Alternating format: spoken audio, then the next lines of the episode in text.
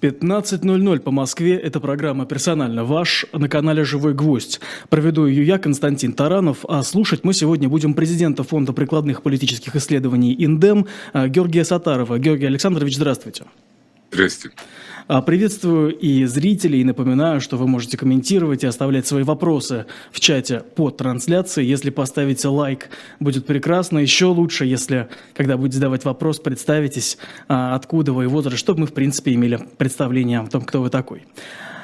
А, да, Георгий Александрович, в Польше завершился съезд народных депутатов. Российские политики там голосовали по разным вопросам и по итогам опубликовали несколько обращений.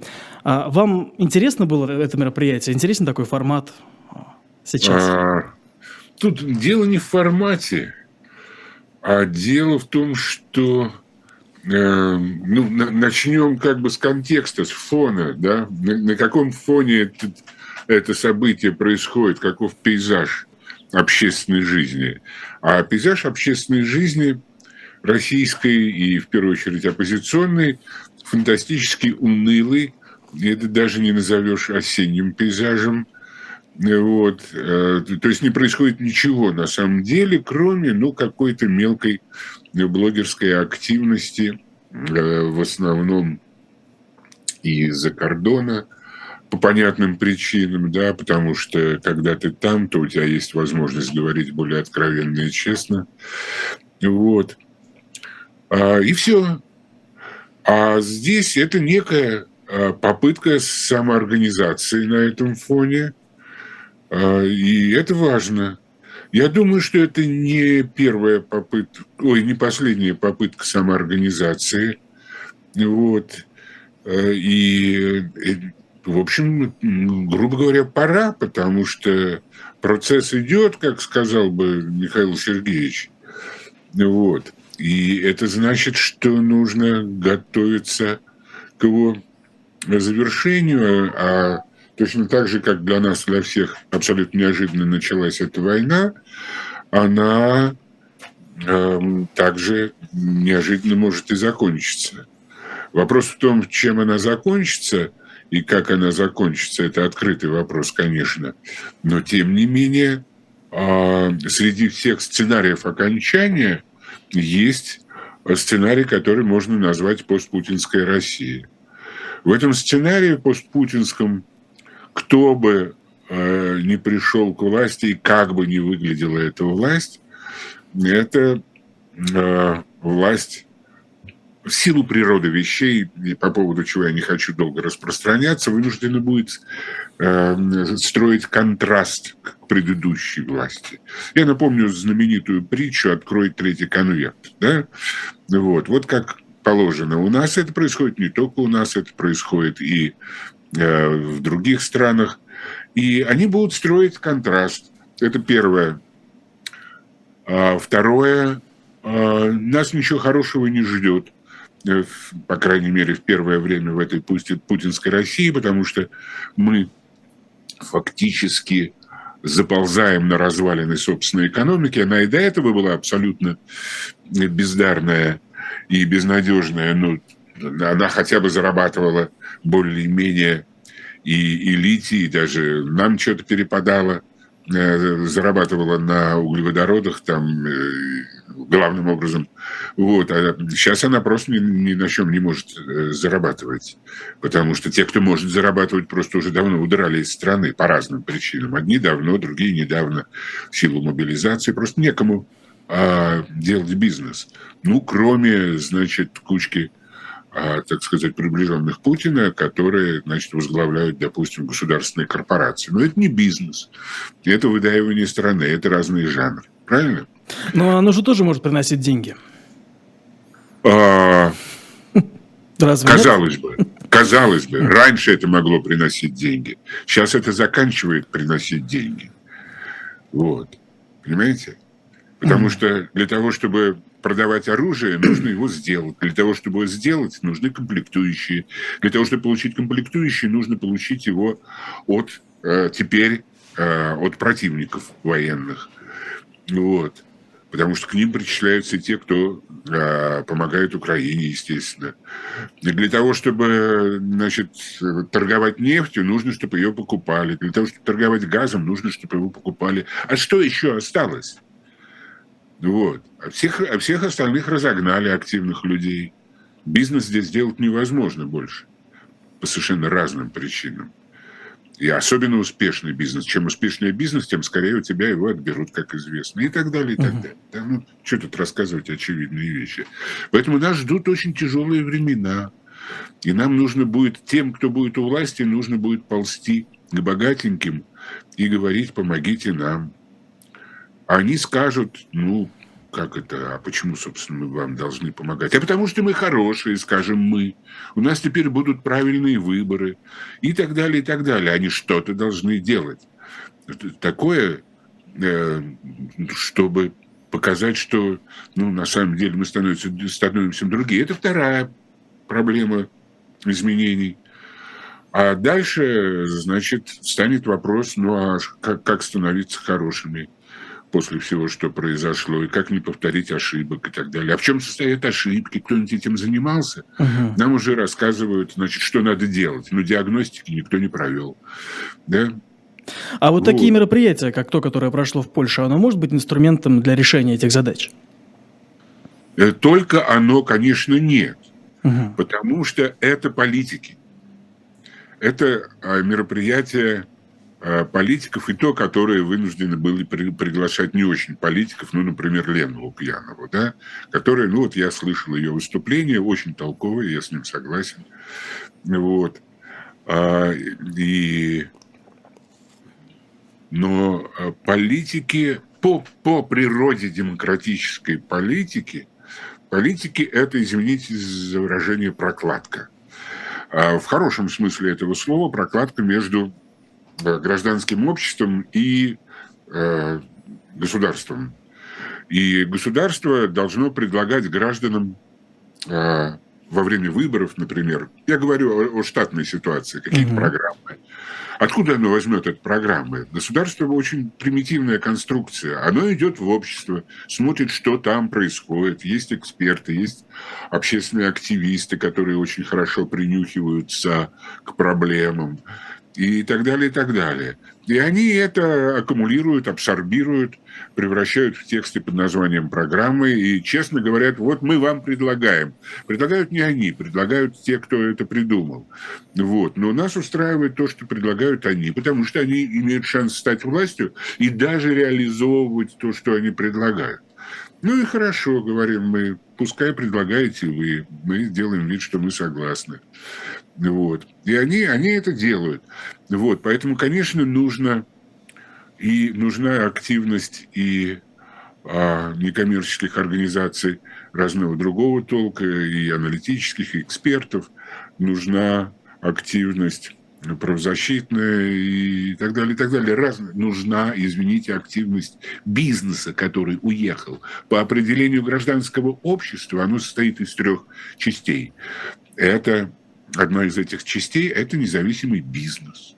А как он будет жить теперь? Он что-нибудь понял про себя э, в связи с тем, что произошло, и что он вынужден был линять, и что 20 лет невозможно было вести бизнес. Да и до этого было нелегко, но по другим причинам. Вот. Что-нибудь он понял? Или он хочет остаться там? Ну хорошо, оставайтесь, тогда здесь будет появляться новый бизнес. Мы будем без вас анализировать, что с нами произошло. Вот и так далее. Вот. вот это должно происходить, конечно. И только политиками здесь не, обойдешь, не обойдешься при всем моем уважении к политикам. Угу. А, недавно выходил текст а, «Как убить дракона» Михаила Ходорковского, на всякий случай скажу, признанного иностранным агентом. А, Да-да. И вот, э, да, давайте, во-первых, я вас спрошу, как вам кажется, этот текст, он имеет какую-то значимость, ну, в контексте как раз решения этих самых целей или, или, или формирования картины будущего, до которой вы также упомянули? Ну, какую-то значимость имеет, вот, но для того, чтобы ответить более точно, я должен это освежить. Mm. Вот, сейчас я не готов. А, там была фраза, которую я хотел у вас эм, узнать ваше мнение о ней. Я вот эм, близко к, к цитате. Выйти из развязанной Путиным войны с Западом таким простым способом, а, то есть признав, что мы были неправы и вернем все обратно, скорее всего, не получится. А насколько, как вам кажется, действительно абсолютно, абсолютно правильно. А тогда... Абсолютно правильно. Мы, мы, мы совершенно не в той ситуации, в которой мы были, ну, допустим, в 91 году после победы над Путчем и так далее, с той эйфорией, с теми надеждами и так далее.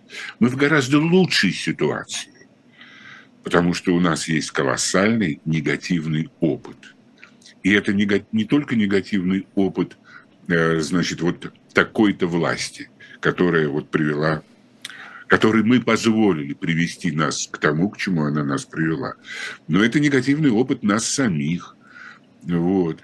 Поэтому там, а, ну, грубо говоря, а, идея покаяния перед Украиной должна быть идея покаяния перед самими собой. Вот. А где мы прозяпали, как мы это допустили? У нас была возможность, например, подумать о таком и не допускать такого раньше, да? Или нафантазировать себе, что такое может произойти. Что мы неправильно сделали? Ответ, вообще говоря, банален, но а, его надо себе задать. Вот что очень важно. Э, есть, а, есть, такое, разделение, есть а, такое разделение на два типа преодоления психологической фрустрации, когда сталкиваешься с какой-то проблемой, тебе плохо и так далее. И есть люди, их меньшинство, которые спрашивают себя, что я неправильно сделал. А есть люди, которые ищут вокруг, кто виноват. То же самое касается, э, понятие фрустрации распространяется и на социальные процессы. Бывает социальная фрустрация, когда целая большая социальная группа оказывается в совершенно страшной, страшном фрустрированном состоянии. Вот. И если мы хотим быть сильными, что-то изменить, сохранить страну, то первое, что нужно спросить, что мы неправильно сделали. Вот. Поэтому, ну, а, а кто это должен делать? Ну, вот те, кого я перечислял до этого, и каждый из нас, вообще говоря. А, признаюсь вам, несколько меня удивили, когда сказали, что сейчас ситуация лучше, чем в 91-м. Потому что, да, по-моему... потому что у нас есть уникальный опыт. Понимаете? Вот. И я вот, что мне совершенно непонятно, неужели вам кажется, что россияне, что мы хотим осмыслить этот опыт? Э, что у нас будут силы и желание это все сделать. Это же огромный труд. И кто-то должен сказать, мы должны это сделать, а не просто свалить на кого-то вину. Потому что первый же инстинкт сказать, ну я-то ничего такого плохого не делал, это вот там вот, значит, те-то власти, те-то ну, чиновники, те-то... И а как это преодолеть? Это же, ну, это, это, это очень сложная задача, мне кажется. Ну, считайте, что мы сейчас с вами это преодолеваем. Ну, я не уверен, что это будет сильно эффективно. Как раз а, именно из-за ну, большого если... количества негативного опыта. Я вас уверяю, что э, если этот эфир послушают люди достаточно толковые, они поймут этот месседж. Вот. Ей-богу. Э, на самом деле наша держава в ее гражданской части, я имею в виду, она отнюдь не бедна людьми толковыми, талантливыми и понимающими это дело. Вот. Ну, кто-то должен сказать первый. Давайте будем считать. Я думаю, что это где-нибудь уже сказано. Просто мы, мы не в состоянии обозреть все информационное пространство исчерпывающее. Это мог сказать какой-то умный человек ну, где-нибудь Э, там, я не знаю, в Перми или в Томске или еще где-нибудь, вот, на каком-то местном сайте и так далее. Но мы этого не заметили. Вот. Ей-богу, то, что я сказал, вот, э, и то, что вас удивило, это банально, вообще говоря, если задуматься над этим. Ну, как Колумбово яйцо. Ну да, действительно, надо стукнуть, и оно будет стоять. Понимаете, это банально. Потому что нельзя лечить болезнь не продиагностировав. Это касается социальных болезней тоже. Но то, что не, не, не нужно, что нужно продиагностировать свое здоровье, когда вы скверно себя чувствуете, это мы понимаем. Угу. Социальный организм это тоже, это тоже живое существо. У него все признаки живого существа. Просто поймите, а, а? правильная диагностика в данном случае, по-моему, это должно быть какое-то, ну, произойти какое-то чудо. Ровно как у алкоголика, который первый шаг это признание болезни, да? Но он же этот первый... В чем же их проблема? Они же не делают этот первый шаг. Они признают, что моя проблема не в, не в алкоголизме, а в том, что там, не знаю, кто-то помешал. Или Слушайте, в том, что я не умею день строить. То есть, да, хотите, да... я вам приведу контрпример? Давайте. А, значит, есть такой странный персонаж а, в, у нас в нашем политикуме э, Дмитрий Медведев. Вот он когда-то был нашим президентом, и мы очень радовались, что он пришел и сказал, демократия это лучше, чем не демократия или что-то в этом духе. Свобода лучше, чем не свобода. Свобода лучше, чем не свобода. Абсолютно uh правильно сказал, между прочим. uh Вот. А, и вот э, при... А, вот там он тоже как э, ну, приличный человек занимался проблемой коррупции, там писал какие-то программы. Я написал значит, э, разъяренный текст, где ну, вот это самое сказал, что нельзя писать программы, а нельзя лечить болезнь, если вы ее не продиагностировали. И нам заказали диагностику э, фонду Индем, который, в общем, трактовался как значит, нежелательная. Тогда еще не было понятия нежелательной uh-huh. организации, но ощущение, чувство нежелательных организаций у них было, и мы вот, были в этом разряде. Но они, тем не менее, заказали нам э, такое исследование. Нам удалось провести э, исследование бытовой коррупции в 75 регионах на гигантской выборке 17,5 тысяч. Вот. И мы написали шикарный доклад, который, ну, его до сих пор можно найти. Я, мы, мы поставили только условия им, э, э, значит, власти, что мы, будем, мы готовы это делать, только если это будет публичным. И они выполнили условия, это стало публичным.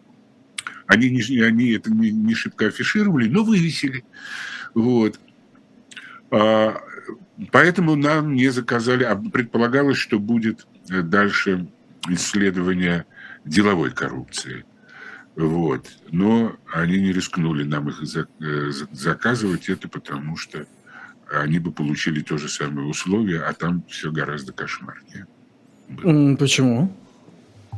А, дело в том, ну это довольно понятно, я коротко объясню. Угу. Значит, э, все зависит от э, среды, в которой находится бюрократия. Если она не подконтрольна, она уже была тогда не подконтрольна, вот, то она ищет там, где рентабельность гораздо выше.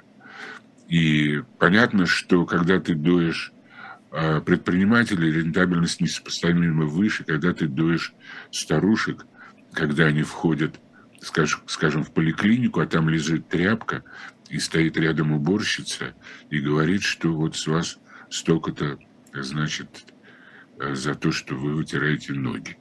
Это э, э, реальный пример. Вот.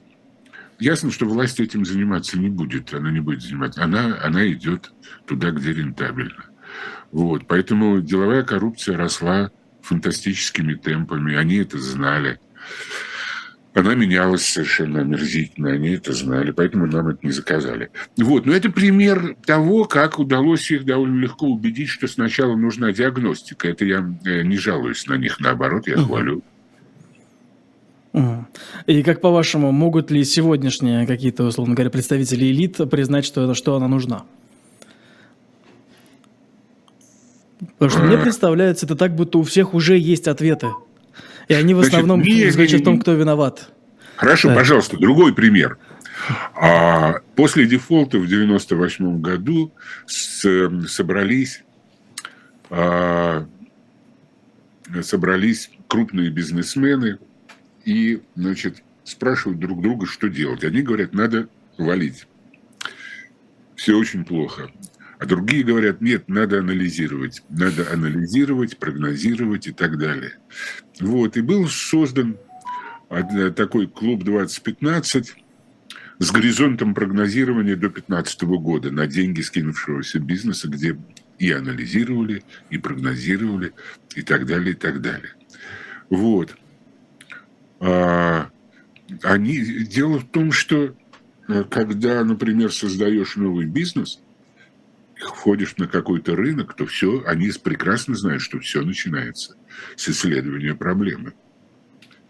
Вот. И им нетрудно догадаться, что э, когда попадаешь в такую хреновую ситуацию, то нужно анализировать, нужно разбираться, и там без того, чтобы поставить диагноз, как-то двигаться дальше, ну, просто ну, не по-пацански. Знаете, почему э, мне это немного странновато? Вот последние недели мы читаем, что мы боремся с сатаной, а, что против нас используют зараженных комаров. И когда да. мне говорите, вот, вот, вот такого рода люди могут понять, что им нужны какие-то исследования, не, не, не, мне кажется, мы немного перешли эту, эту, грань. Вот а. этого я не говорил. Вот. Абсолютно. Э, даже близко, потому что эти люди, плюс надо добавлять, люди, находящиеся в том состоянии, в котором они оказались, и наделавшие всего того, что они наделали, они об этом думать не будут, у них другие проблемы. Это довольно понятно. Ну, они же все равно являются очень важной частью государственной машины, и, кстати, и российского общества тоже. И а, они никуда, мне кажется, значит, не исчезнут. То есть это все равно, они будут здесь рядом с нами. И они, нет, ну, и люди, которые считают их мнение важным, кстати. А, они не являются... Значит, мнение террористов, захвативших заложников, тоже является важным. Вы согласны? Ну, в значительной степени, да. Ну, по крайней мере, для жизни заложников уж точно. Несомненно. Да? Вот. А, поэтому в, в этом смысле мнение тех, кто а, а, ну, захватил власть в стране, скажем так, вот, тоже является важным. Но я бы не сказал, что это государственная власть. Они, у нее, они только прикрываются вывесками на зданиях, которые занимают, в которых там сидят привычные, э, расположены привычные места. Вот от того, что это администрация президента называется, допустим, на Старой площади, а это отнюдь не значит, что они решают задачи, которые должна решать администрация президента. Они решают другие задачи. Правильно?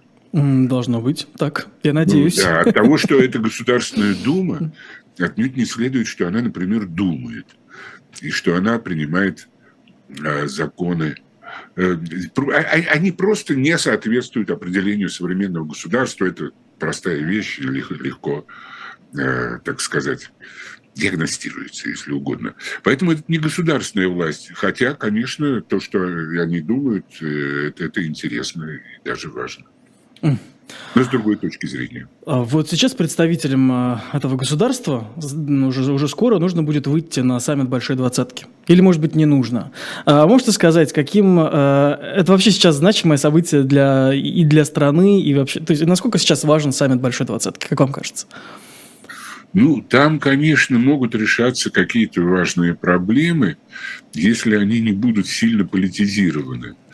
Если там будет поставлена проблема там, изгоняем мы сейчас Россию из двадцатки или не изгоняем, это там э, помешает решать какие-то другие проблемы. Ну, допустим, проблемы кризиса, в котором оказалась а, в результате этой войны, а, ну, так сказать, вид homo sapiens, если угодно. Вот. Mm. Это, это они, в общем, если они люди толковые, им, э, им уже объяснили другие толковые люди э, в виде их советников, что есть и другие проблемы, например, а как мы оказались в такой ситуации, что эта война стала возможной, что эта война не кризис, а это шанс выйти из кризиса, который начался гораздо раньше. Вот, и как, как это делать, и об этом они должны думать, так же, как на семерке, я не знаю, думают или, или нет. Но, в принципе, им положено. Вот. Смотрите, Вашингтон-Пост пишет, что США просят Украину показать готовность к переговорам с Россией. И вообще, да, и вообще о переговорах э, как-то сейчас э, много чего звучит из разных мест. Можете сказать, допускаете ли вы возможность таких переговоров? Ну, или вот, ну, может быть, хотя бы, кстати, на той же самом, э, на той же двадцатке, то есть какого, 15 ноября уже? Да не, маловероятно, крайне маловероятно. Ну вот, мы это скоро увидим, но мне, мне трудно это представить. Даже начали там сливать какую-то информацию, похоже, высаженную, вы, высосанную из пальцев, пальцев, почему туда Путин не поедет, ну, как бы с той стороны. Э, бог с ним, это не важно.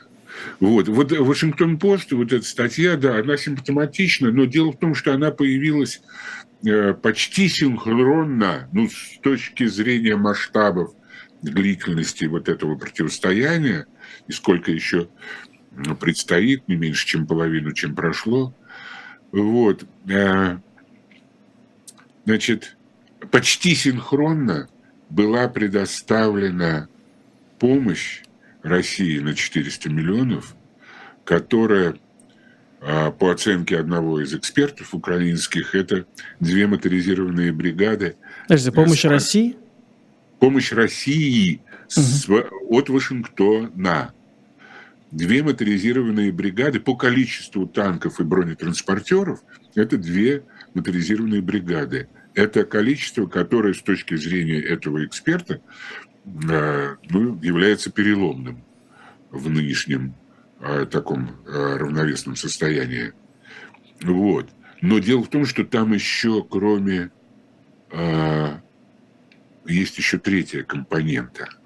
Там еще и другие есть, но есть еще mm-hmm. третья неожиданная компонента. Это бронекатера. И там тоже большое число бронекатеров, соответствующее с точки зрения, так сказать, применения вместе этого дела количеству бронетранспортеров и танков. Значит, скажите, пожалуйста, в нынешнем равновесном состоянии нужно ли такое количество бронекатеров? Ну, наверное, здесь важно, что они по рекам ходят. Да, вот, потому вот, что они туда. входят не только вдоль, угу. но и поперек тоже. Я все-таки, знаете, я уточню еще раз, мне кажется, а Вашингтон оказал помощь России. Ой, не, ой, нет. я, нет, вот нет мне, Украине, конечно. Укра... Все, я что-то... Ну, да, да, да, это бред был, знаете, оговорка. А, простительная для моего почтенного возраста. Конечно, абсолютно. Украине. Вот. И абсолютно, так сказать, тривиально, что это, удар, это совершенно ударная доза для а, нарушения нынешнего равновесия. Вот. Напомню, что Украина – это страна, насыщенная водными преградами. Но если они нарушают равновесие в зоне боевых действий, зачем тогда вообще эти разговоры о переговорах сейчас? Ну, это понятно. Слушайте, у них же выборы вот прямо на носу, извините, уже нос чешется. Ну, уже прямо сейчас идут уже, по-моему, даже. Если, а. если не начались прямо сейчас, то вот буквально Они в ближайшие часы. А сегодня а восьмое. Ой, точно? Конечно, идут. Угу. Вот. Дело в том, что, конечно, по социологических, их социологических дан, э, данным большинство, э, большинство за продолжение помощи там, и так далее, и так далее. Вот. А, но э, дело в том, что такой наиболее ярко бросающийся дискурс со стороны республиканцев, значит, то, что э, э бросается, обсуждается то, что бросается в глаза, то, что выбивается из традиционной линии, это, конечно, заявление о том, что мы прекратим это безобразие этой помощи Украине. Почему мы тратим деньги налогоплательщика на это? Вот, особенно в таком количестве. Вот. А для того, чтобы выстроить... А на выборах надо выстраивать контраст. Обязательно, это аксиома. Значит, для этого нужно, помимо а, поддержки предстоящих наступлений Украине, поддержки нарушения равновесия на линии соприкосновения, как говорит э, Владимир Владимирович Путин, а нужно демонстрировать для той ну, там, третьей четверти населения, где как, которые как, как раз хотели бы замириться, нужно демонстрировать вот этот концепт. А, а мы, да, поэтому думаем. Мы тоже этим озабочены, как и вы. Вот, поэтому для, с моей точки зрения это, это не случайно сейчас появилось. Это абсолютно предвыборная фишка. Угу. Предвыборная фишка. Хорошо, тогда давайте мы чуть-чуть вернемся к а, давайте. выборам в США буквально через 40 секунд, после того, как у нас будет а, небольшой прерыв на рекламу. За это время okay. прошу слушателей а, поставить лайк этой передаче и продолжать писать комментарии.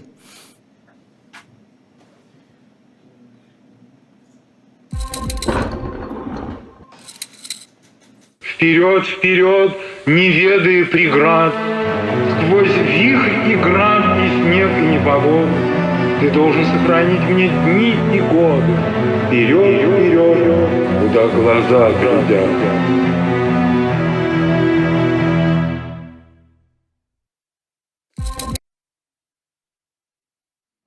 Тогда снова мы возвращаемся. А, у нас а, в гостях президент фонда «Эндем» Георгий Сатаров. А, продолжаем разговор. Георгий Александрович, скажите, вообще, как пристально следите за американскими выборами, которые сейчас идут? Не очень пристально.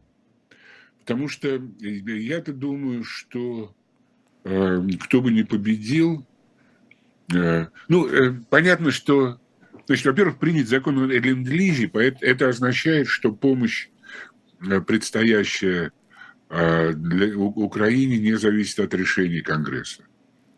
Это mm-hmm. самое главное в этом законе, как известно. И вот то, что произошло вот на днях, это э, специфическое специфический транш э, техники на 400 миллионов долларов. Это проявление этого дела. Вот. А если говорить вообще общеполитически, то э, вряд ли э, республиканцы пойдут в, в, в реальной, не в предвыборной политике, а в реальной политике, пойдут против мнения большинства. Вот. Э, ну, как-то это, это не очень технологично в условиях свободных выборов. А я, безусловно, а, носителями изоляционизма всегда в истории а, США были республиканцы, это понятно. Вот. А носителями глобализма были демократы. Э, и отчасти это проявляет, это как бы не железная закономерность, но такая ведущая. Э, старая традиция. Но я не думаю, что она будет проявляться сейчас, в том числе из-за новых веяний в Европе. Ну, например, из-за одного из таких веяний под, под названием Украина.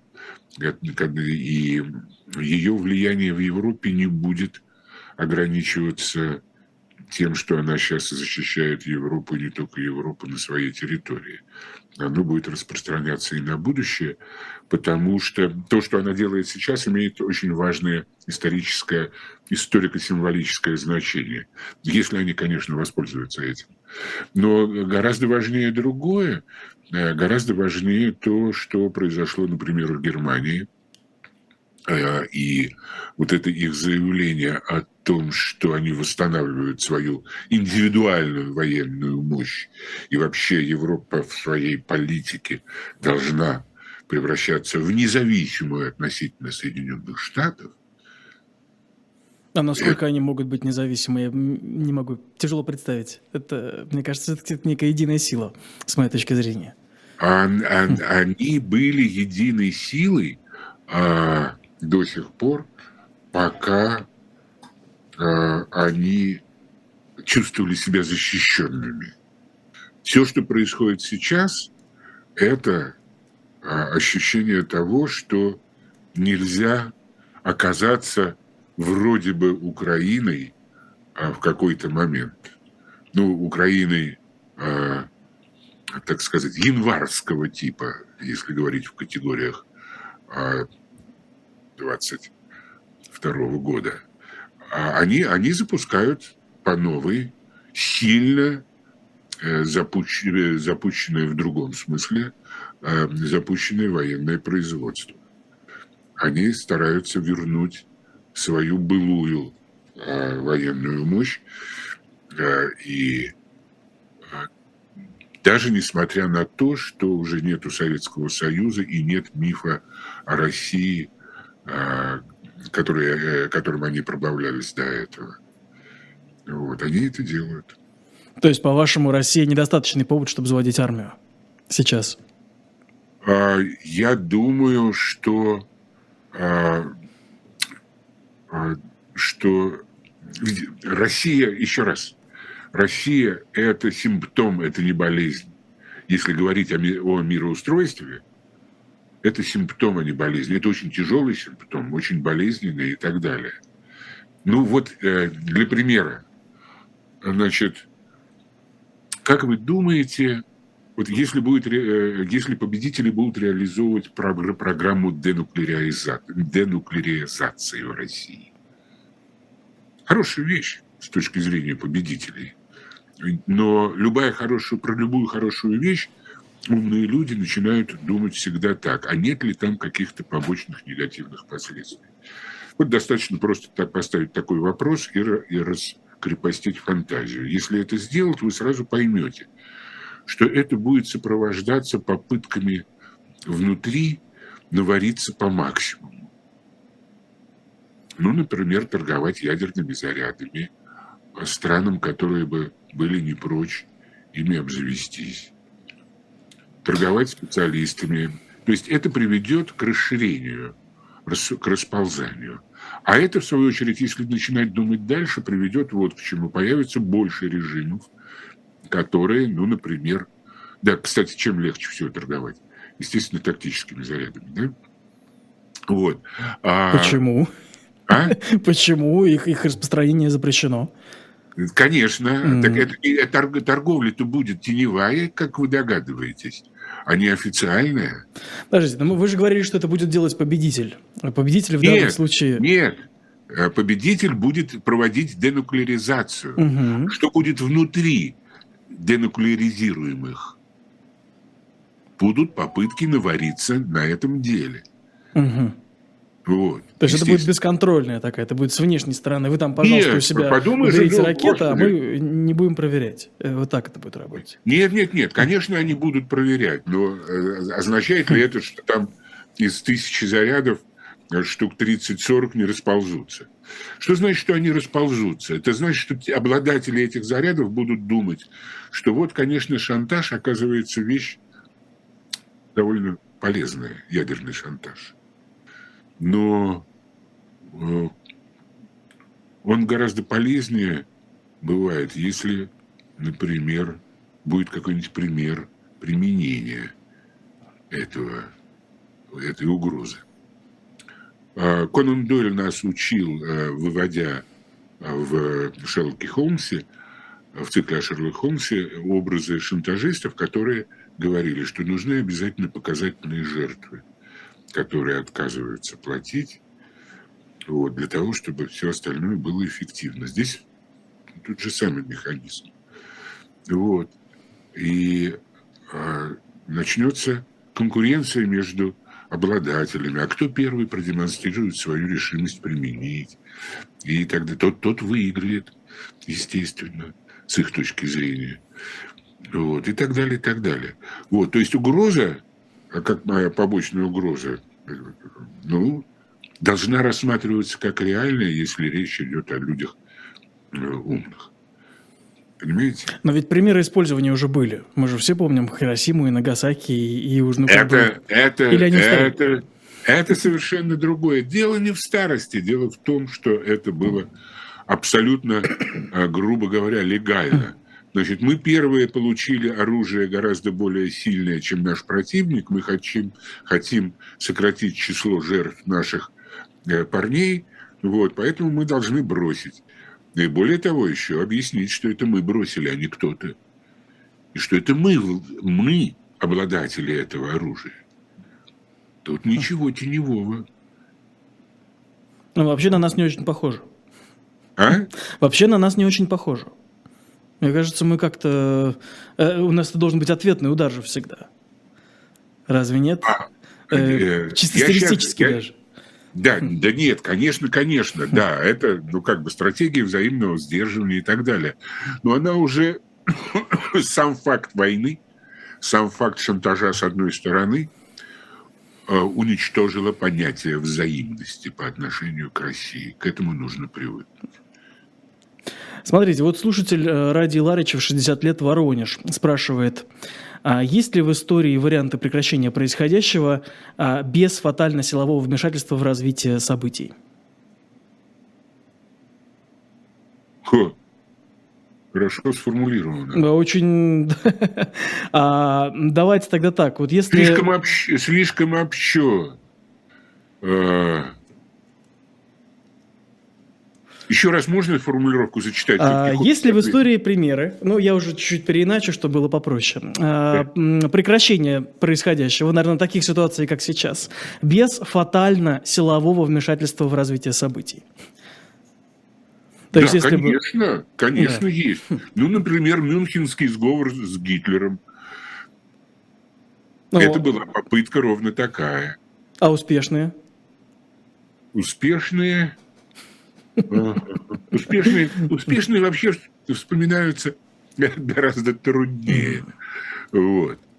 Ну, я, я подумаю над этим. Спасибо, товарищу, за вопрос. Угу.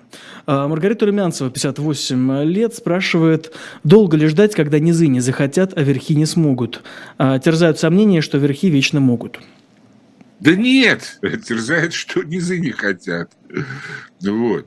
Э, то, что верхи не смогут, ну, только вспомните, что э, вот недавно, недавно э, один из Михалковых выпустил, у него и раньше были эти тексты, выпустил ролик, где он зачитывал достижения путинского режима. Он любит mm статистику анализировать. Вот. И то, что он зачитал, а он, а он пользуется, естественно, открытыми статистическими источниками. Это совершенно страшная картина того, что с нами происходит, понимаете?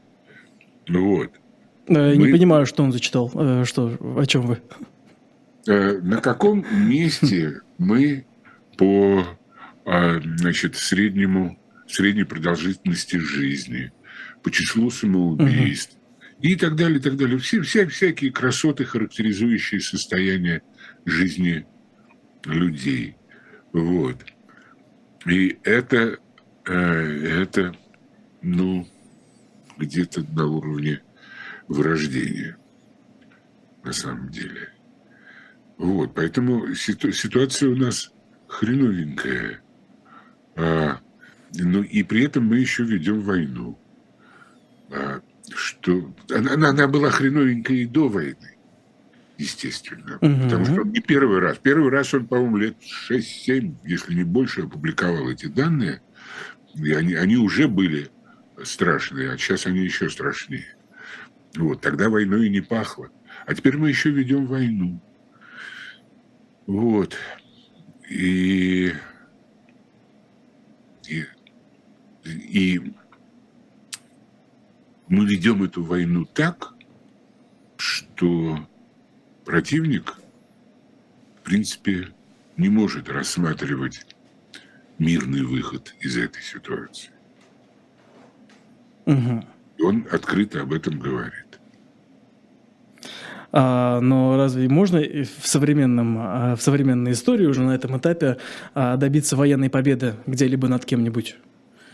Э, я, я часто слышал, что уже невозможно это сделать, что это уже такой вариант э, фантастический. Да нет, я думаю, возможно. Угу. Да, в таком случае, да, понимаю. Смотрите, да. вот... Э... Так, извините. Алло, слышно меня? Да, да, да, да, все Ой. хорошо. Да. а, А, а у нас есть связь? Да? да? У меня простите. есть. ладно, так, хорошо. предположим, есть. в таком есть, случае, есть. на всякий случай напомню еще раз, что можете ставить лайки и писать комментарии. Вот. Давайте чуть вернемся к внутренней, собственно, политике. А, смотрите, а, вот а, я раньше уже упоминал, что люди разговаривали, ну, что представители властей говорят часто о, о сатане и многих других вещах, которые, ну, которые, в принципе, что-то вроде из сетки вещания РЕН-ТВ. А как, по-вашему, эм, как мы до этого докатились, это первый момент, а второе, эм, это надолго? То есть мы, будем теперь годами вот так вот какие-то вот такие вещи смотреть? Потому что это ведь не только Медведев, там же еще один человек из Совбеза до этого писал про сатанинские культы. И э, до этого были распятые мальчики. А, то есть это, мне кажется, просто идет по нарастающей, и в какой-то момент мы просто будем уже здесь сидеть и разбираться в символике каких-нибудь а, культов и древних рун. Ну, дело в том, что когда социальный организм попадает в такое болезненное кризисное состояние, оно, э, а, э, оно э, на начальной стадии болезни оно проявляется, ну как бы вот здесь болит вот слева наверху, здесь что-то правая нога поскрипывает и так далее. Но если этим не заниматься, болезнь становится системной. Значит, вот то, о чем вы сказали, это признаки а, деградации во времени, да, это откат средневековья. Но дело в том, что ученые зафиксировали откат России в средневековье, знаете, в каком году? В 2005. И это были серьезные научные публикации – по институциональной экономике. Я читал эти статьи, я даже их использовал вместе со своими коллегами в наших публикациях. А статьи о том, что э, экономи... Э, политико-экономическая модель, которая построена в России, она подобна так называемой Moscovite Economical Model. Это экономическая, политико-экономическая модель, которую которую описывали э, для нас во времена Ивана Грозного. Вот он построил эту модель. Суть модели очень проста. Это полный контроль над рентой. А рента в те времена была очень простая. Это земля.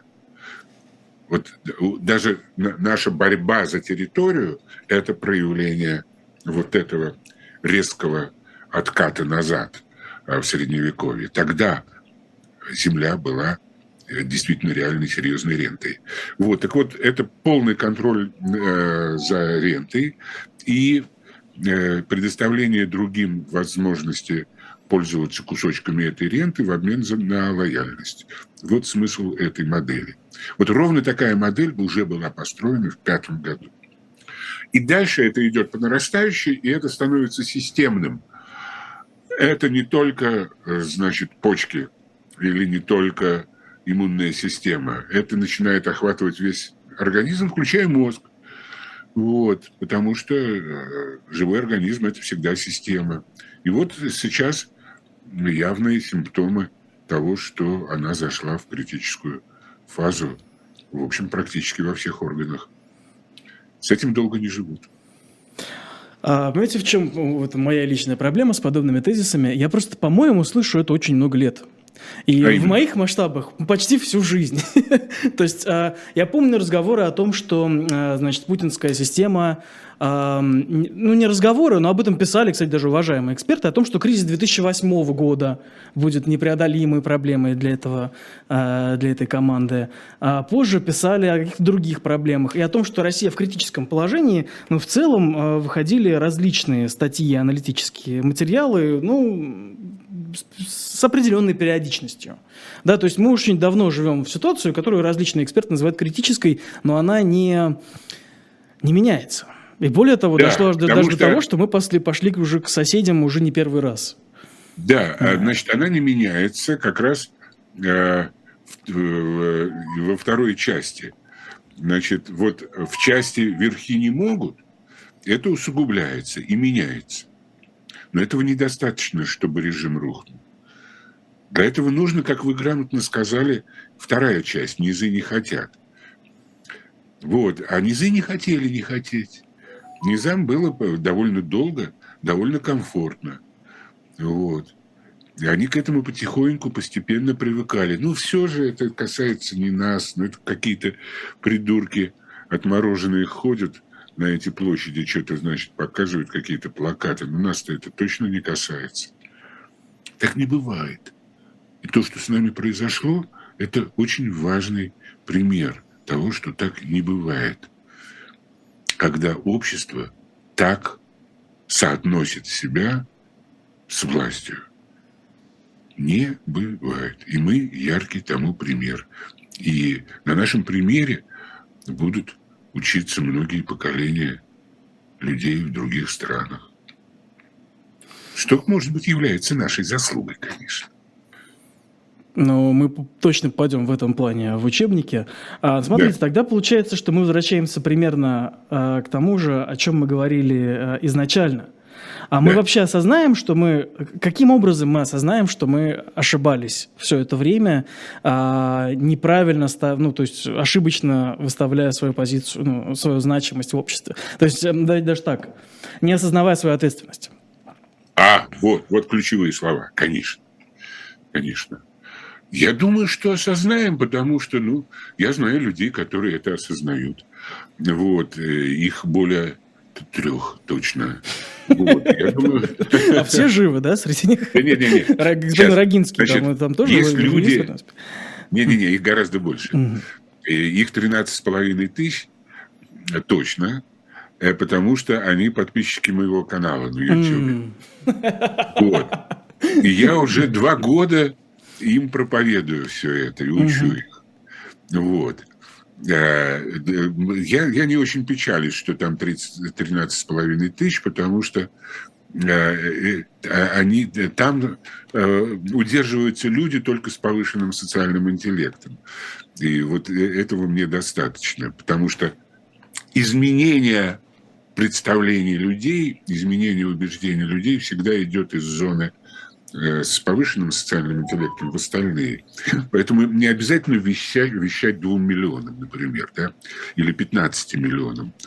Потому что ты им вещаешь одно и то же, а это нереально убеждать 15 миллионов одним и тем же способом. Так не бывает, потому что они сильно разные. А если ты берешь группу толковых людей, то ты их превращаешь в коммуникаторов, которые дальше в процессе естественной коммуникации э, э, начинают это продвигать дальше. Так это и происходит. Угу. То есть, условно говоря, э, вы надеетесь, что кто-то э, возьмет часть вашей лекции и будут распространять это видео, как вот смотрите, а, вот э, дяденька, похожий на Жака Фреско или Джорджа Карлина, э, значит, говорит какие мудрые вещи, да, то есть, условно говоря, вот это, это ваш способ а, помочь обществу осознать свою ответственность. А, и это ну, вы в это верите? Ну, в общем, ну, пример, примерно так. Ну, в целом, мне просто кажется, что мы очень давно этим, вы, вы очень давно этим занимаетесь. Вот я еще в университете учился, я вот, например, вас слушал, ваша программа на эхе. И, наверное, вы и до этого, значит, что-то говорили.